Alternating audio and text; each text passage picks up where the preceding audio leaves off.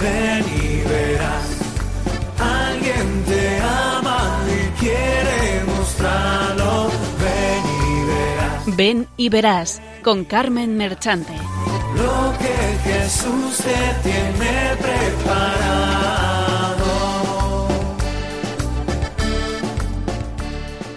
Benditos y alabados sean siempre los santísimos corazones de Jesús y de María.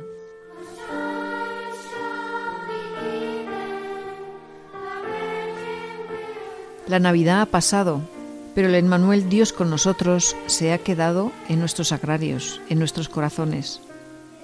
La alegría tiene que inundar tu alma. ¿Te has preguntado qué pozo ha dejado la Navidad en mí? Que la tristeza no se adueñe de ti al ver que la podías haber aprovechado mejor. Déjalo todo en manos de María y confía. Su Hijo, Emmanuel, está con nosotros.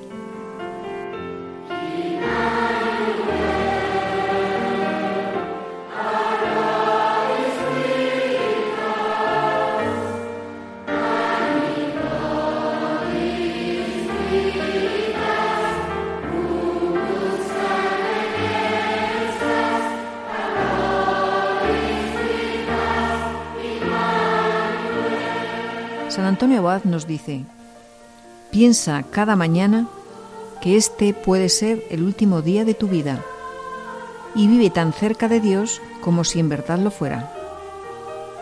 Cada día es Navidad.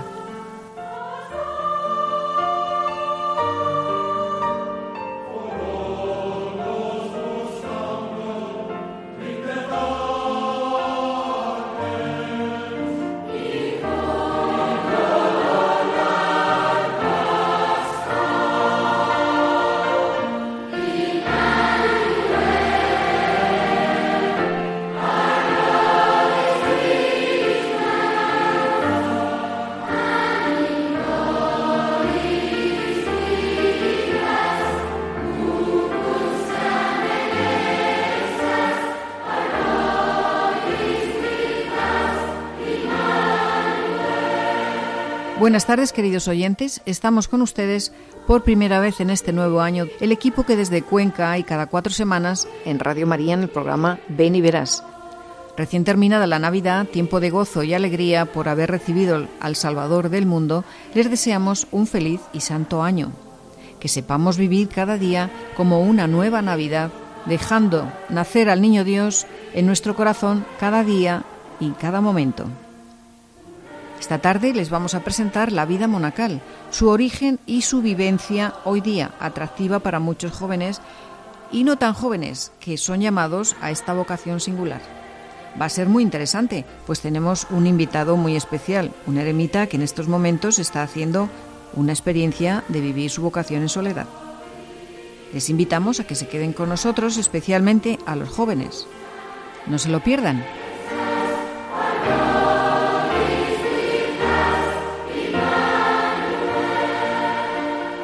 Como siempre, les saludamos el equipo que estará con ustedes. Adriana Domingo, Patricio Gómez, José Antonio Esteban en el control y la que les habla Carmen Merchante. Y esta tarde tenemos como colaborador a David Esteban. Y además un invitado especial que nos dará su testimonio de vida eremítica, el hermano Javier García, nada menos que de la diócesis de Córdoba, Argentina. Buenas tardes a todos. Hola Carmen. Buenas tardes. Buenas tardes, Y buenas tardes a todos los que nos escuchan.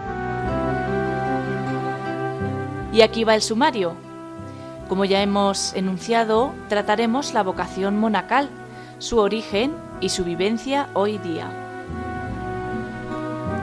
Seguidamente, la narración de la vida de San Antonio Abad como iniciador de la vida monacal.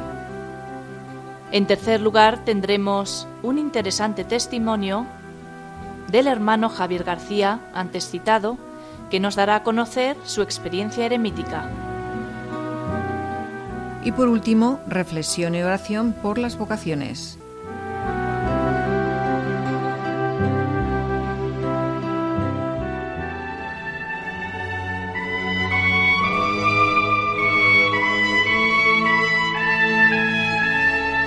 Doctrina.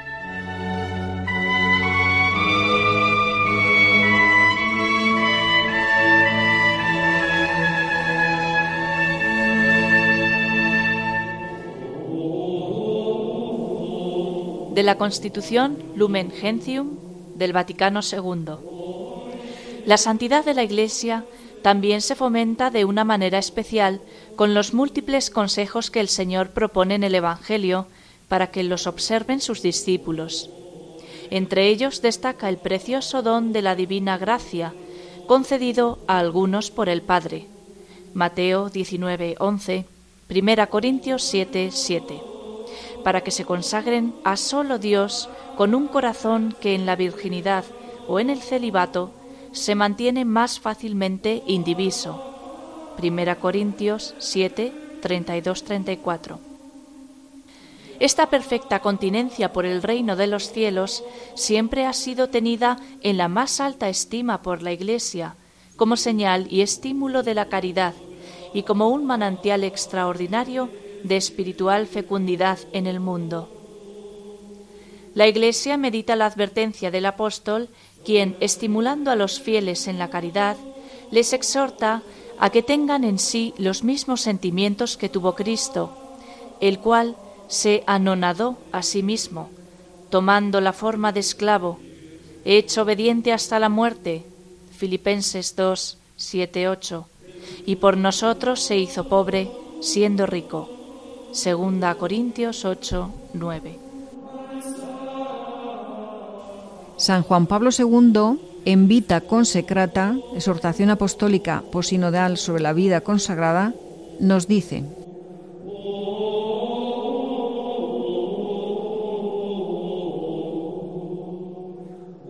Desde los primeros siglos de la Iglesia ha habido hombres y mujeres que se han sentido llamados a imitar la condición de siervo del Verbo encarnado y han seguido sus huellas viviendo de modo específico y radical en la profesión monástica las exigencias derivadas de la participación bautismal en el ministerio pascual de su muerte y resurrección. Con el propósito de transfigurar el mundo y la vida en espera de la definitiva visión del rostro de Dios, el monacato oriental da la prioridad a la conversión, la renuncia de sí mismo y la compunción del corazón, a la búsqueda de la esiquia, es decir, de la paz interior y la oración incesante al ayuno, a las vigilias y al combate espiritual y al silencio, a la alegría pascual por la presencia del Señor y por la espera de su venida definitiva, al ofrecimiento de sí mismo y de sus propios bienes vivido en la Santa Comunión del cenobio o en la soledad eremítica. Occidente ha practicado también desde los primeros siglos de la Iglesia la vida monástica y ha conocido su gran variedad de expresiones tanto en el ámbito cenobítico como en el eremítico. En su forma actual, inspirada principalmente en San Benito, el monacato occidental es heredero de tantos hombres y mujeres que dejando la vida según el mundo, buscaron a Dios y se dedicaron a Él, no anteponiendo nada al amor de Cristo. Los monjes de hoy también se esfuerzan en conciliar armónicamente la vida interior y el trabajo con el compromiso evangélico por la conversión de las costumbres, la obediencia, la estabilidad y la asidua dedicación a la meditación de la palabra, lectio divina, la celebración de la liturgia y la oración. Los monasterios han sido y siguen siendo en el corazón de la Iglesia y del mundo un signo elocuente de comunión un lugar acogedor para quienes buscan a Dios y las cosas del Espíritu, escuelas de fe y verdaderos laboratorios de estudio, de diálogo y de cultura para la edificación de la vida eclesial y de la misma ciudad terrena en espera de aquella celestial. Hasta aquí las palabras de Juan Pablo II.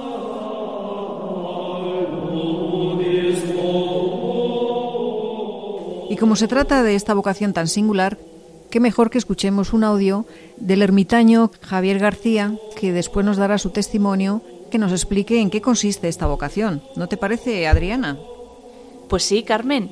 ¿Quién sabe si Dios le está pidiendo a uno de nuestros jóvenes o le pedirá que emprenda esta vida tan atractiva y a la vez arriesgada? Si es así, joven, no tengas miedo, Él te dará la gracia.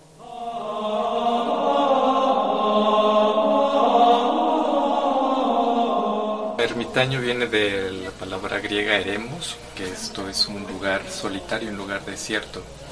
Los primeros monjes que aparecieron en Egipto en primeros siglos del cristianismo, bueno, la, la vocación a la que se sentían llamados era sobre todo a vivir una experiencia de vida cristiana más intensa. los primeros monjes eh, que aparecen, aparecen porque el cristianismo había perdido en cierto sentido la, el sabor, la fuerza que le había impreso nuestro Señor. Sabemos que antes los cristianos eran perseguidos por su fe, después cuando el cristianismo se convierte en religión oficial del imperio, pues ahora todos tenían que, ser cristianos a, fuerza. Entonces esto originó una pérdida de sentido de la vida cristiana. Hubo hombres y mujeres que, se sintieron molestos con esta práctica de, hacer oficial al cristianismo porque perdía el sentido de la vida. Entonces se apartaron de, las poblaciones para vivir como querían vivir los primeros apóstoles también, con este amor profundo por, por Dios, compartiendo la, vida, compartiendo su palabra y dando testimonio a los otros. Este fue el origen de, la vida monástica. Los primeros monjes que aparecieron tenían como esa radicalidad de, seguir a Cristo en la oración, teniendo un trato con Él platicando con él a solas, viviendo una vida litúrgica intensa, compartiendo con los más pobres lo que tenían del trabajo de sus manos. Y es básicamente la espiritualidad que, que da origen a nuestra vocación desde los primeros siglos. Entonces el padre del, del monacato, eh, San Antonio, que es el, la base que nosotros nos hemos fundado ya en, en, Occidente con San Benito, que se hace mucho más popular, pero todos venimos de, ese monacato primitivo que en San Antonio tiene sus raíces. El hábito propiamente monástico es la cogulla, que es un hábito que se lleva encima de, este hábito, que es el que utilizamos para todas las celebraciones litúrgicas y que se entrega el día de la profesión solemne el, hábito que usamos ordinariamente es, consta de, un alba y un escapulario, eh, que era utilizado en la Edad Media por la sociedad del, pueblo, los campesinos, y lo utilizaban para recoger los frutos, el trabajo del campo. Entonces cuando San Benito retoma esta, esta idea del monacato, le impone la capucha al escapulario y es la que utilizarán desde entonces los monjes, desde el siglo VII, que es cuando San Benito surge en, Occidente. Y se retoma la idea del cinturón porque está, tiene la idea del profeta Elías, que en, el Antiguo Testamento hace mención de este hecho. Y nos sirve para diferenciar de los religiosos que son de vida activa. Cuando vemos a alguien a un religioso que trae un cordón, sabemos que es alguien que se dedica a la vida activa, sobre todo cuando es un monje que usa un cinturón de piel, que es lo que nos, nos llega a diferenciar de los religiosos. La espiritualidad monástica se funda en tres pilares, la oración, la lección divina y el trabajo. Toda la jornada monástica tiene que ver con estas tres bases desde muy temprano hasta el atardecer, todas las actividades se dirigen hacia, hacia estos tres pilares. La oración que consta tanto de la oración personal, así como de la oración litúrgica. Todos los monjes tenemos eh, la tarea o la misión de rezar la, liturgia de las horas. Entonces vamos siete veces a la capilla para, para hacer esta alabanza a Dios.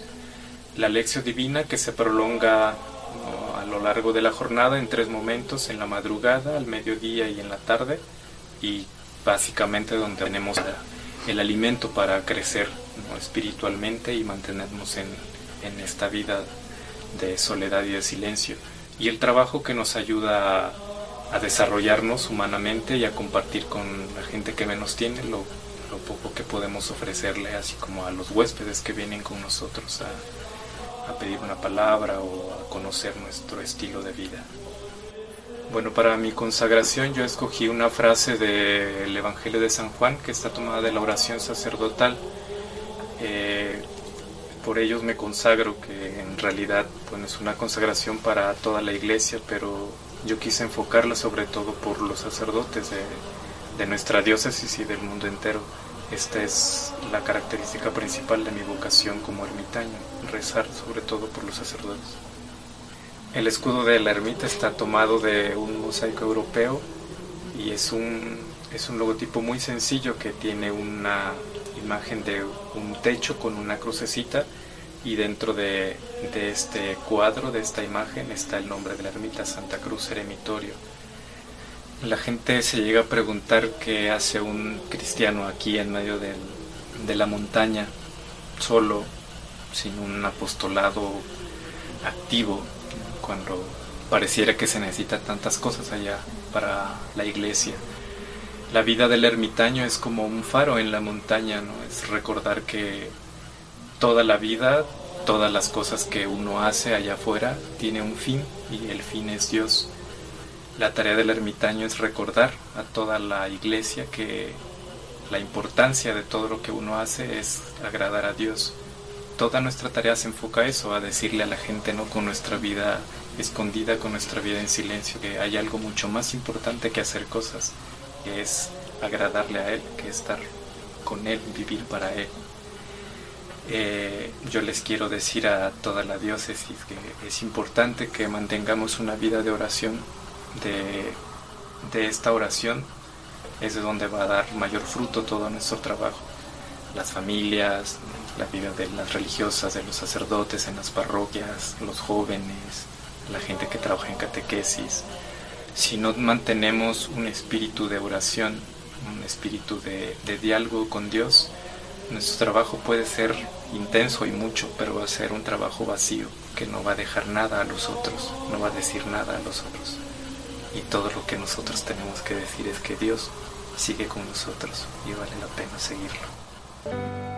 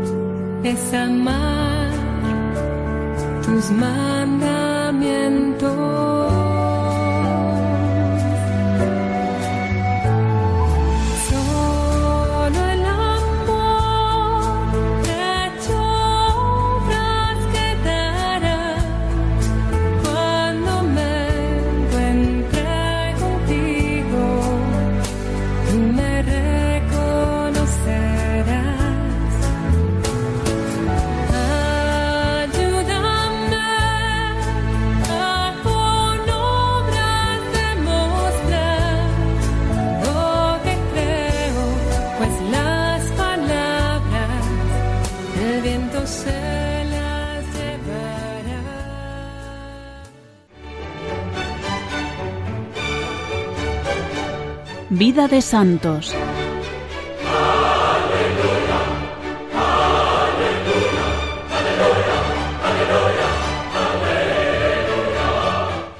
Le recordamos que están sintonizando Radio María en el programa Ven y Verás. El 17 de febrero, fiesta de San Antonio Abad, popularmente llamado el patrón de los animales. Y aunque se llama Antonio, no hay que confundirlo con San Antonio de Padua, que es el patrón de los enamorados. San Antonio Abad nació en Egipto en el año 251, casi 800 años antes que San Antonio de Padua, y murió en el mismo lugar. La palabra abad significa padre y se le atribuye a él porque fue el padre o fundador de los monasterios. A los 18 años, Antonio perdió a sus padres y se quedó solo con una hermana más joven. Ya desde entonces pensó en consagrarse por entero al servicio de Dios. Cierto día oyó en la iglesia leer estas palabras que nuestro Señor dijo al rico del Evangelio. Si quieres ser perfecto, anda y vende cuanto tienes, y dale el dinero a los pobres, y tendrás un tesoro en los cielos. Después ven y sígueme. Antonio, tomando a la letra este consejo de Jesucristo, se fue a casa y empezó a vender las fincas que había heredado de sus padres y a repartir el dinero a manos llenas entre los más necesitados. Otro tanto hizo con los mejores muebles que tenía, quedándose para él y para su hermana con sólo lo necesario. Pero poco después oyó de nuevo en la iglesia aquel texto del Evangelio en el que dice Jesucristo, No os inquietéis por vuestra vida, por lo que habéis de comer o beber, ni por vuestro cuerpo, por lo que habéis de vestir. No os preocupéis, pues, diciendo, ¿qué comeremos y qué beberemos y con qué nos vestiremos? Los hombres sin fe se afanan por todo eso, pero vosotros buscad primero el reino de Dios y su justicia, y todo lo demás se os dará por añadidura. Antonio creyó que aquello estaba escrito para él, y que aquellas pocas cosas con las que se había quedado debería venderlas también y darle todo el dinero a los pobres. Habló con su hermana y ésta aceptó entrar de monja en un monasterio, y dándole por dote la parte que le correspondía, todo lo demás lo vendió repartiendo el dinero entre los pobres.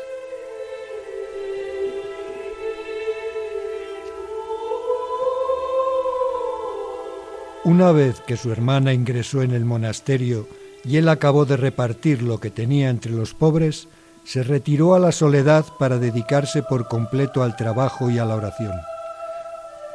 Distribuía el tiempo entre los trabajos manuales, la oración y la lectura de la Sagrada Escritura, cultivando de ese modo su alma y su inteligencia al par que mortificaba su cuerpo. Solamente comía una vez al día hacia la puesta del sol, por cama tenía una estera en la que apenas dormía, pues casi toda la noche se la pasaba en oración. Como fueran muchos a verle y pedirle consejo, con lo que con frecuencia le interrumpían en la oración, decidió penetrar más en el desierto, ocultándose en un sepulcro donde solamente recibía las visitas de un amigo que de vez en cuando le llevaba algo de comer. Allí Antonio recibió del demonio terribles tentaciones, y no pudiendo hacerle caer, trataba de asustarle apareciéndosele de las más variadas formas, llegando a veces e incluso a darle terribles parizas hasta dejarlo por muerto. A veces los demonios le acometían en forma de animales, cerdos, osos, leones, lobos, panteras, serpientes, etc., que se le acercaban en bandada armando un ruido infernal como si fuera el fin del mundo. No obstante, Antonio no se asustaba, y volviéndose hacia los demonios les decía, Todo ese ruido que armáis delatan bien vuestra flaqueza, pues no pudiendo nada conmigo, tratáis de asustarme con vuestros chillidos.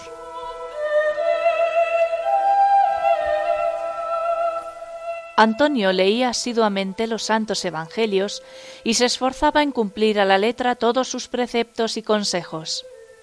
Ya hemos visto cómo por la lectura del Evangelio se resolvió a vender todo lo que tenía y a dárselo a los pobres. Pero entre los muchos preceptos y consejos evangélicos, en nada insiste tanto Jesucristo como en la necesidad que tenemos de orar constantemente para salvarnos.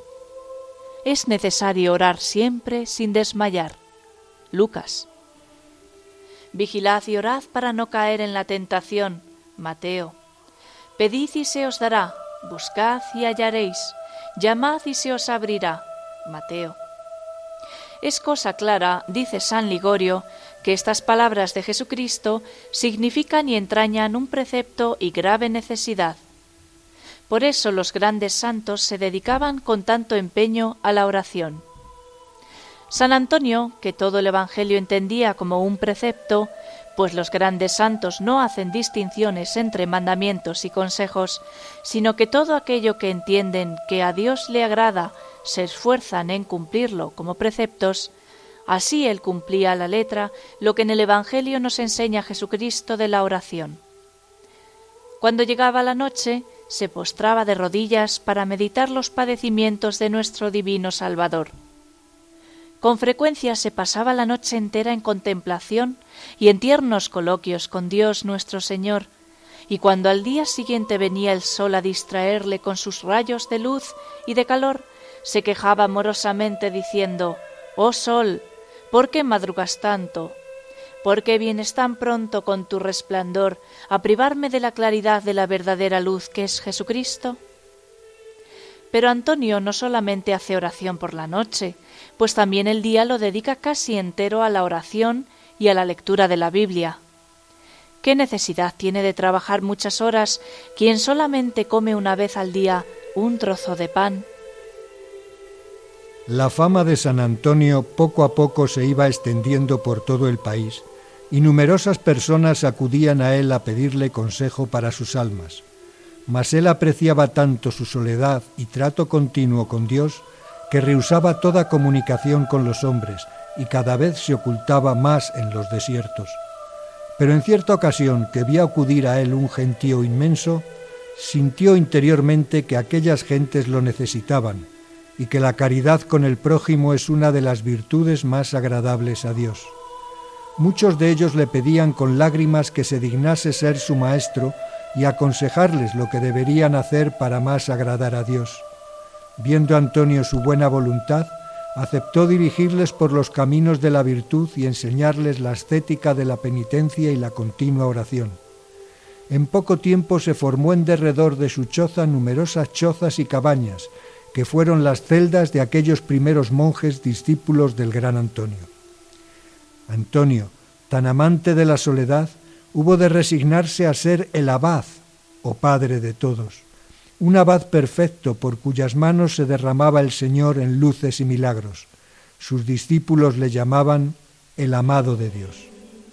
Llegando a él la noticia de que se había levantado una gran persecución contra la Iglesia y que el cruel emperador con terribles amenazas trataba de conseguir la apostasía de los cristianos, lleno de un santo celo, Antonio se decide a presentarse ante el tirano para animar a los cristianos a sufrir el martirio con aquellas palabras del Evangelio. No tengáis miedo a los que matan el cuerpo, y hecho esto ya no pueden hacer más pues si despreciáis vuestras vidas por amor a Cristo, las encontraréis felices en el cielo para la vida eterna. Mateo 10:28. No quiso la providencia que Antonio muriera mártir y regresó al monasterio para consuelo de sus monjes. Tan grande era la fama de Antonio que no solamente acudían cristianos de todas partes a verle y escuchar sus consejos, sino que incluso acudían a él hasta los paganos. Su fama se había divulgado por todas partes, reyes y emperadores le escribían. Tan grande era su fama y autoridad que San Atanasio le rogó que acudiera a Alejandría a contender y reprimir a los herejes y principalmente a los arrianos para confirmar a los católicos en la fe. Hizo mucho bien a la iglesia de Alejandría y San Atanasio quiso que al regresar se llevara un recuerdo, pero él no aceptó ningún otro obsequio más que una capa del santo obispo. No pudieron retenerle mucho tiempo, pues decía que un monje fuera de su convento es como un pez fuera del agua. San Antonio Abad tuvo la gracia de encontrarse con otro ermitaño llamado Pablo. ¿Quién fue San Pablo ermitaño? Nació Pablo de Tebas en la Baja Tebaida, por los años 229, y habiendo quedado huérfano a los 15 años, vivía con su cuñado, en cuyas manos puso gustoso la administración de sus bienes temporales para él cuidarse de los intereses de su alma.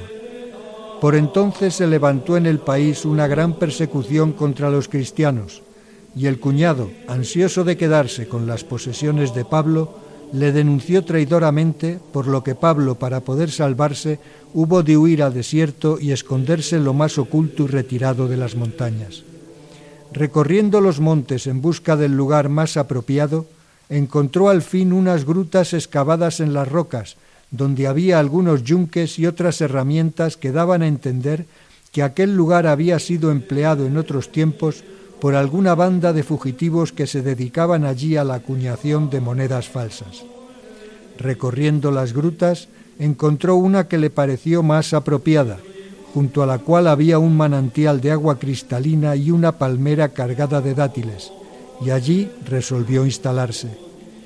Cobró Pablo encendido cariño a su morada, que a su entender le había deparado el mismo Dios, y encerrándose en ella para no volver a salir, transcurrió su vida en presencia del Señor, único testigo de sus acciones. Se vestía de las hojas de la palmera, comía de su fruta y bebía el agua de la fuente. El mundo ignoraba su retiro, pero a él le importaba muy poco el mundo, pues solamente pensaba en él cuando encomendaba a Dios las almas de los pobres pecadores, y principalmente cuando rogaba por la salvación de su hermana y cuñado, a quien perdonaba de todo corazón.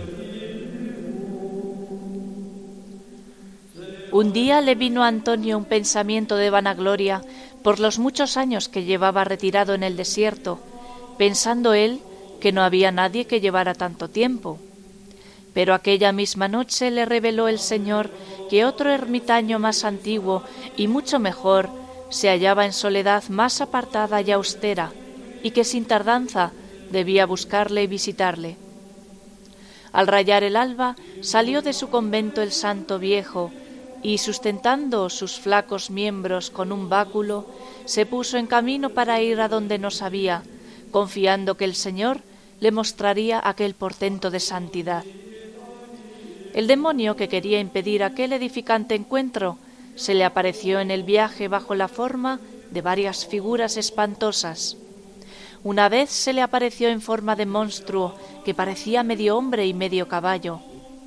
Otra vez se le apareció como un enano feísimo, de narices retorcidas y encorvadas, con unos cuernos en la frente y unas patas como de cabra. Pero él se armó con la señal de la cruz y obligó a la maldita bestia a que le enseñara el camino. Llevaba ya andando dos días cuando al amanecer del día tercero vio de lejos una loba sedienta que bajaba ansiosa por la falda de un monte. Bajaba a beber agua a la fuente de Pablo, pero Antonio no lo sabía. Se encaminó Antonio hacia el lugar y al llegar vio una cueva oscura a la que se decidió a entrar para observarla. Viendo que al fondo había luz, se dirigió hacia ella sigilosamente, pero como estaba oscuro y no veía al andar, tropezó sobre una piedra e hizo ruido. Lo oyó San Pablo, que estaba en aquella habitación de la cueva, y cerrando la puerta, trancándola por dentro, dejó a Antonio en la oscuridad de fuera. Quizá Pablo pensó que aquel ruido fuera de algún animal salvaje o de alguna fiera, pues eran los únicos vecinos que podía ver de vez en cuando, y con los cuales compartía el agua cristalina de su fuente. No dudando Antonio que al otro lado de aquella puerta estaba el gran santo que Dios le había revelado y que desde hacía tres días venía buscando, al ver que le cerraba la puerta empezó a llamarle y a quejarse de esta manera. Bien entiendo, Padre mío, que vos sabéis quién soy y de dónde vengo, y también sé que no merezco veros mas tened por cierto que no me apartaré de aquí hasta que os vea. Vos que aceptasteis la compañía de las bestias, ¿vais a rechazar la compañía del hombre? Yo os he buscado y os he hallado, y a vuestra puerta llamo para que me abráis. Y si esto no puedo alcanzar aquí, a vuestra puerta me moriré, y espero que al menos enterréis mi cuerpo cuando ante vuestra puerta lo encontréis. Entonces Pablo le abrió riendo mientras decía, pues si vienes a morirte, ¿qué necesidad tienes de que te abra? Al verse los dos viejos se abrazaron con grande amor y ternura, saludándose por sus propios nombres como si hiciera mucho tiempo que se hubieran conocido. Después, dando gracias a Dios de haberse encontrado y conocido, se sentaron a charlar a las puertas de la cueva. Le dijo Pablo, Aquí tienes al que con tanto trabajo has buscado. Mira estos miembros consumidos ya por la vejez. Aquí tienes desgreñado y cubierto de canas a un hombre que muy pronto volverá al polvo. Pero dime, ¿qué es del linaje humano? ¿Se siguen construyendo casas nuevas en las antiguas ciudades? ¿Quiénes mandan ahora en el mundo? ¿Aún hay gente ciega que adora a los demonios? De todo ello le habló por menudo Antonio, y después le preguntó cuántos años llevaba en aquel desierto, qué edad tenía y con qué manera de vida había pasado allí tantos años. Y Pablo, para satisfacer los deseos de Antonio, le contó toda su vida. Estando Pablo y Antonio entretenidos con sus conversaciones, llegó un cuervo que traía en su pico un bollo de pan. Se posó en un árbol cerca de ellos y luego de allí suavemente voló al suelo y dejando el pan delante de ellos se marchó de nuevo. Entonces dijo Pablo, Bendito sea Dios que nos envía de comer. Sabed, hermano Antonio, que hace setenta años que este cuervo me trae medio pan cada día. pero hoy como habéis venido vos, nos ha traído doble ración. Dieron ambos gracias a Dios y sentados junto a la fuente se dispusieron a comer. Rogó Pablo Antonio que, siendo él el huésped, le correspondía el honor de partir el pan. No, padre, contestó Antonio, siendo vos más viejo, este honor os corresponde a vos. Como porfiaron un rato sin ponerse de acuerdo, decidieron cogerlo uno de cada punta y así partirlo entre los dos. Comieron el pan alabando al Señor y aquella noche la pasaron en oración. A la mañana siguiente Pablo dijo a Antonio, Hermano Antonio, hace mucho tiempo que yo sabía que tú vivías cerca de aquí en el desierto, y Dios me había prometido que te había de conocer y serías mi compañero. Y habiendo llegado la hora por mí tan deseada de abandonar este cuerpo y ver a mi Señor Jesucristo, Dios te ha enviado a tiempo para que me entierres. Oyéndolo Antonio se enterneció y con muchas lágrimas comenzó a suplicarle que no le abandonase y que tuviera bien llevarle con él al cielo. No quieras lo que no quiere Dios, le dijo Pablo, ni busques tu provecho sino el de tus hermanos que te necesitan. Bueno sería para ti el dejar esta pesada carga del cuerpo y volar a las moradas eternas, pero tus discípulos aún te necesitan para que les enseñes y ayudes con tu ejemplo. Queriendo Pablo pasar en la oración las últimas horas a solas con Jesucristo, trató de convencer a Antonio de esta manera. Antonio, te voy a pedir un favor que espero no me niegues. Si no te sirve de molestia, te ruego regreses a tu convento y me traigas el manto que te dio el santo obispo Atanasio, para que cuando yo muera me envuelvas con él y así me entierres. Se maravilló Antonio que Pablo conociera al obispo Atanasio, y supiera que le había dado el manto, y deduciendo de esto que Cristo moraba en él y que era un santo, no se atrevió a contradecirle, antes besándole la mano, se volvió presuroso a su convento para cumplir los deseos del santo. Sus discípulos, al verle llegar, salieron corriendo a recibirle y le preguntaron, Padre, ¿dónde habéis estado tanto tiempo? Pero Antonio solo contestó, Ay de mí pecador que solo tengo el nombre de religioso. ¿Qué le ha pasado, padre? ¿Por qué dice eso? He visto a Elías, he visto a Juan en el desierto, o más verdaderamente puedo decir que he visto a Pablo en el paraíso. Dicho esto y sin más explicaciones, cogió de su celda el manto y se dispuso a regresar inmediatamente a donde estaba Pablo. Salió del convento con tanta prisa que no paró siquiera a tomar algún alimento, y volviendo por el mismo camino, ardiendo en deseos de volver a ver con vida al que había dejado en los umbrales del paraíso, temiendo lo que sucedió, que cuando llegase estuviera ya muerto. Al segundo día de camino, así como a media mañana, vio como el alma del bienaventurado Pablo subía radiante de gloria entre coros de ángeles que le acompañaban camino del paraíso. Prosiguió Antonio el viaje tan deprisa que no parecía que andaba, sino que volaba. Llegó por fin a la cueva y vio el cadáver de Pablo, que estaba puesto de rodillas, con la cabeza mirando al cielo y las manos levantadas. Antonio, creyendo que aún estaba vivo y no queriendo interrumpir su oración, se arrodilló a su lado y se puso a orar también. Pero observando que no le oía respirar ni suspirar como acostumbraba, se acercó respetuosamente un poco más hasta que vio que estaba muerto. Le abrazó entonces llorando, regándole con sus lágrimas. Envolvió el cadáver con el manto de San Atanasio y sacándolo fuera para enterrarle, se encontró que no tenía una herramienta para poder excavar la sepultura. Estando perplejo y confuso, sin saber qué hacer, vio salir de la maleza unos leones y de momento se sobresaltó. Cerró los ojos encomendándose a Dios mientras los leones se acercaban. Se acercaron los leones al cadáver de Pablo y rugiendo como doliéndose de su muerte, de pronto se ponen a escarbar en el suelo con sus patas y en un momento abrieron un hueco suficiente para la sepultura de Pablo. Luego, moviendo la cola y haciendo unos gestos cariñosos, se despidieron de Antonio y se fueron por donde habían venido. Cogió entonces Antonio el cuerpo de Pablo y envuelto como estaba con el manto de San Atanasio, lo colocó en la sepultura y le arrastró la tierra encima. Aquella noche la pasó Antonio en oración junto a la sepultura de Pablo. Al día siguiente entró Antonio en la cueva que había habitado Pablo para ver si encontraba alguna pertenencia que pudiera llevarse de recuerdo. Solo encontró una túnica hecha de hojas de palma, tejida por las manos de Pablo. La recogió como si se tratara de una preciada joya y se la llevó de recuerdo. Murió San Pablo de Tebas el año 342 a la edad de 113 años, habiendo vivido en la soledad del desierto 88 años sin más compañía que las fieras. Catorce años después, concretamente en el año 356, moría San Antonio Abad a los 105 años de edad.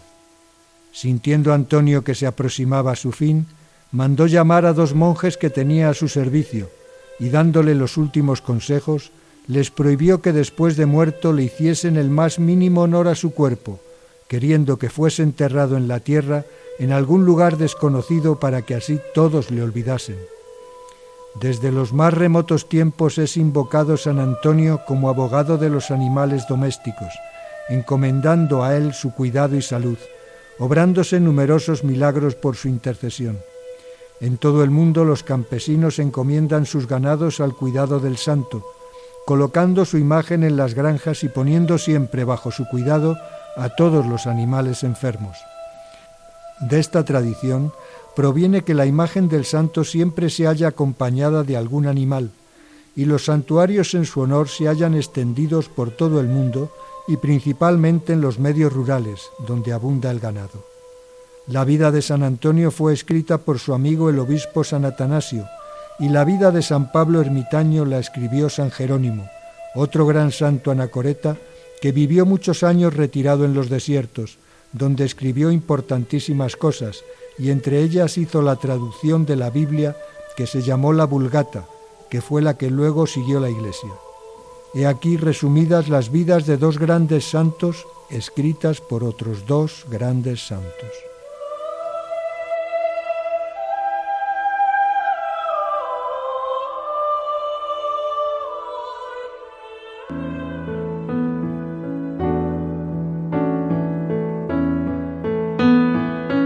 Testimonios vivos.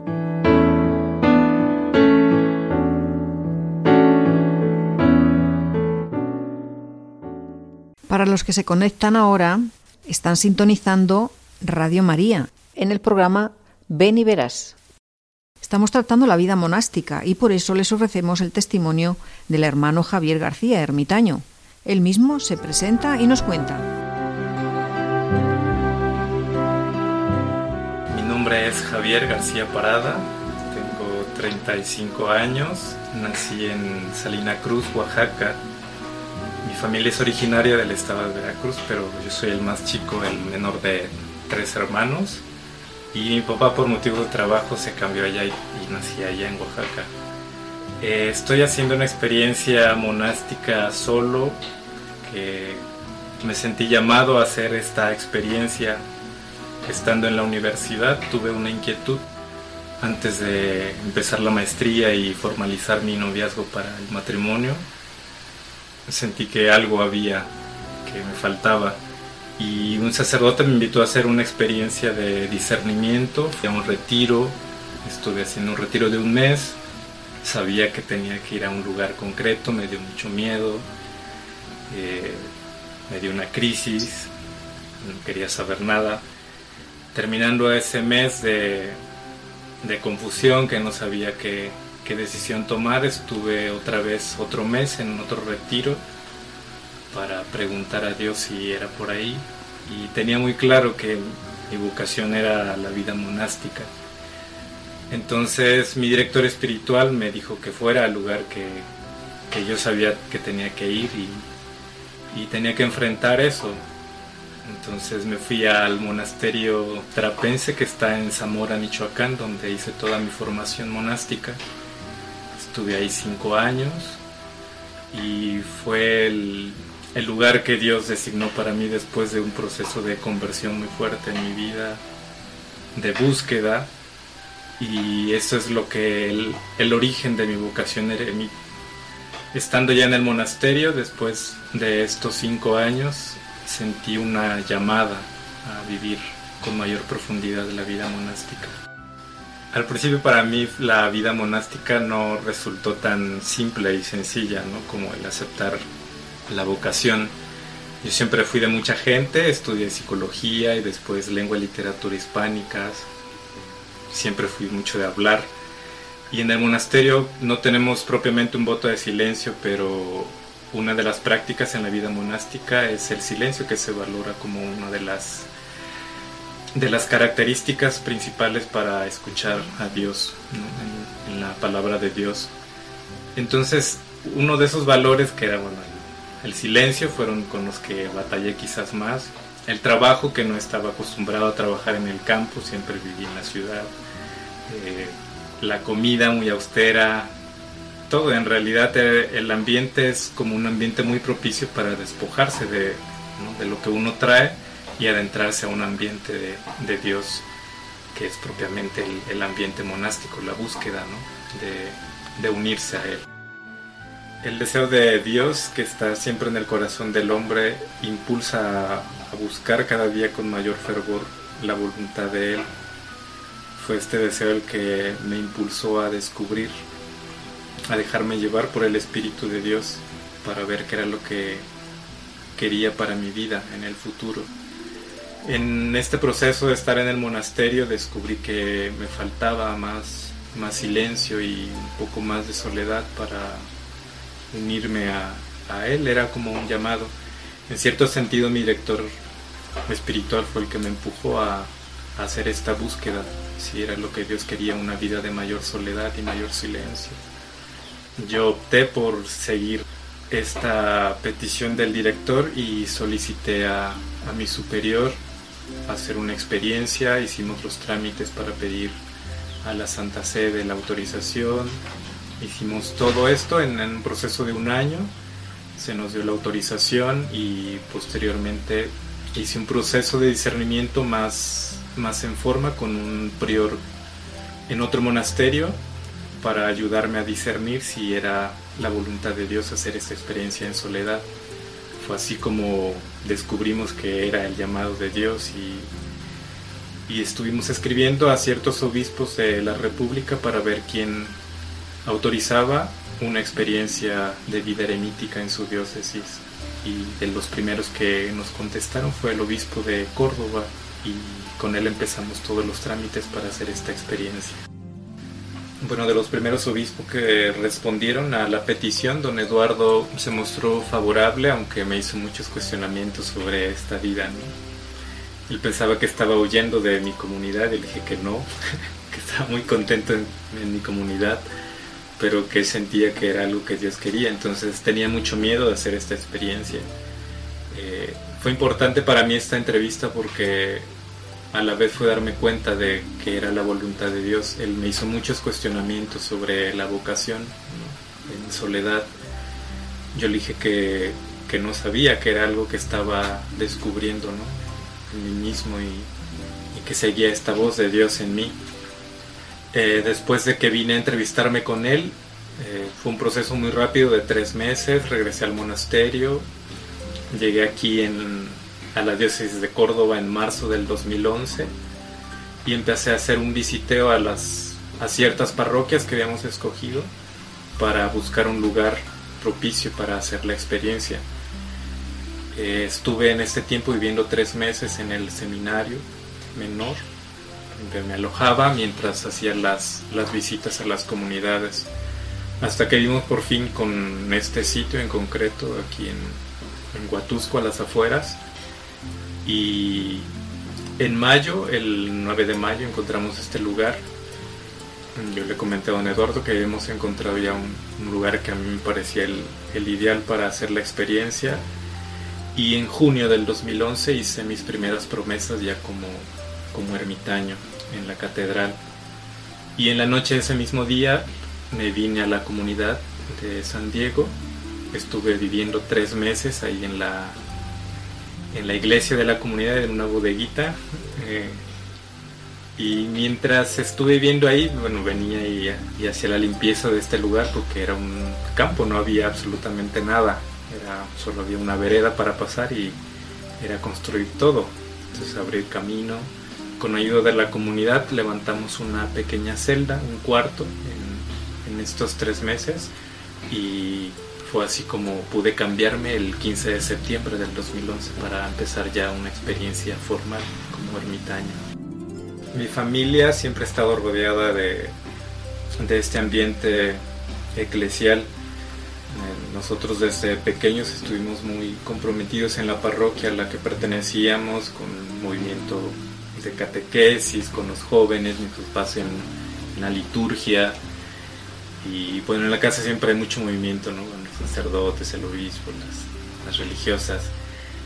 Y esto ha dado un poco de, de pie y pienso que, que, inconscientemente para responder a Dios, no de una manera ya tan tarde, a, a este llamado. Mis hermanos desde pequeños tuvieron intención de, de consagrarse, yo jamás tuve intención de, de consagrarme, siempre quise tener muchos hijos, ser una familia. Entonces yo, yo hice una vida prácticamente normal, eh, hice voluntariado con, con, una congregación en la que estudié en el colegio, y este, pero era más como una, una actividad extra, no era tanto como una cuestión vocacional, nunca sentí este llamado.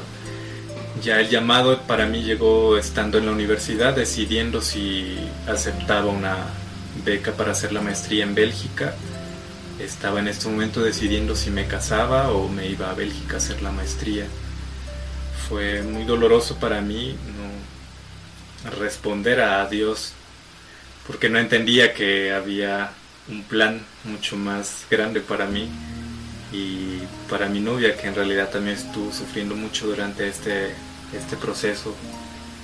Aunque ella viene de una familia muy católica en Guadalajara, le resultó también difícil, ¿no?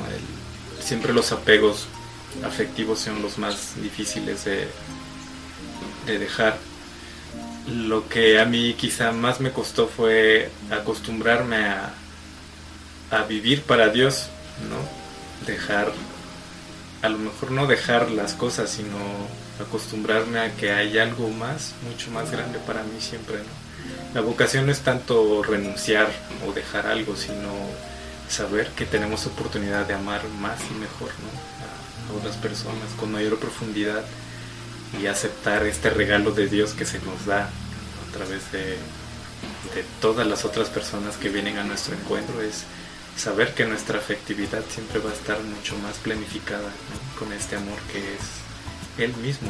Que se nos da. hermano, estás alegre tú y si estás triste, pues Agradecemos, queridos oyentes, al hermano Javier García su interesante testimonio sobre esta vocación tan peculiar, pero al mismo tiempo tan atractiva. Repito, alégrate, no lo digo yo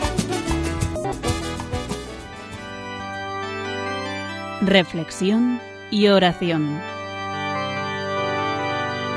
Rendido a tus pies, oh Jesús mío, te pido humildemente vivir para amarte, serte fiel. Mira que soy pobre, buen Jesús, soy débil y necesito apoyarme en ti para no caer a las puertas de tu corazón. Vengo, vengo, llamo, llamo y espero, oh Señor, y del mío te hago decidida entrega.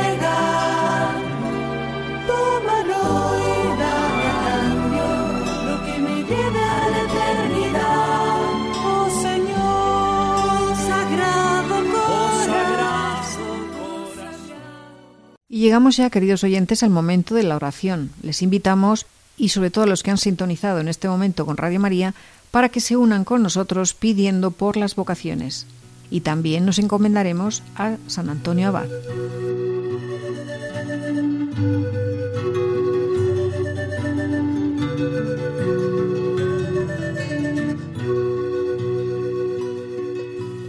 Glorioso Padre San Antonio Abad, que con celoso cuidado imitaste las virtudes de los patriarcas y de los profetas antiguos, de los monjes y los santos de vuestro siglo, y enseñabais a vuestros discípulos que tuviesen siempre delante de los ojos los ejemplos de los santos para incitarse a la virtud, alcanzadme del Señor gracia para imitar los ejemplos de los santos y vuestras virtudes, y conseguidme el cumplimiento de la petición que os hago.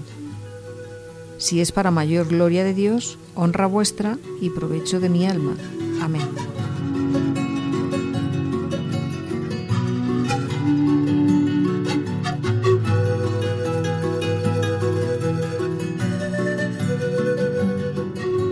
Amadísimo y generoso Dios, eres tú quien nos llama por nuestro nombre y nos pide que te sigamos. Ayúdanos a crecer en el amor y en el servicio a nuestra Iglesia. Danos el entusiasmo y la energía de tu Espíritu para preparar su futuro. Danos líderes llenos de fe que abracen la misión de Cristo en amor y en justicia. Bendice a la Iglesia con líderes de nuestras familias que dediquen sus vidas al servicio de su pueblo, como sacerdotes, religiosos, diáconos y ministros laicos. Inspíranos a conocerte mejor y abre nuestros corazones para oír tu llamada.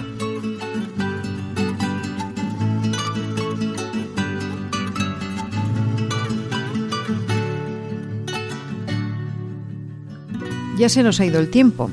Les agradecemos que nos hayan acompañado. Ya saben, si quieren escuchar otra vez el programa o no han llegado a tiempo, lo pueden hacer entrando en la página web de Radio María, www.radiomaria.es. Pinchen la viñeta del podcast y buscan el programa Ven y Verás. Lo puede descargar o lo puede escuchar en ese momento. Le recordamos nuestro correo para cualquier pregunta o sugerencia Ven y verás todo junto, 3 con número, arroba radiomaria.es. Ven y verás, 3 con número, arroba radiomaria.es. Buenas tardes y nos despedimos de ustedes hasta dentro de cuatro semanas. Feliz y santo año y que María les acompañe siempre.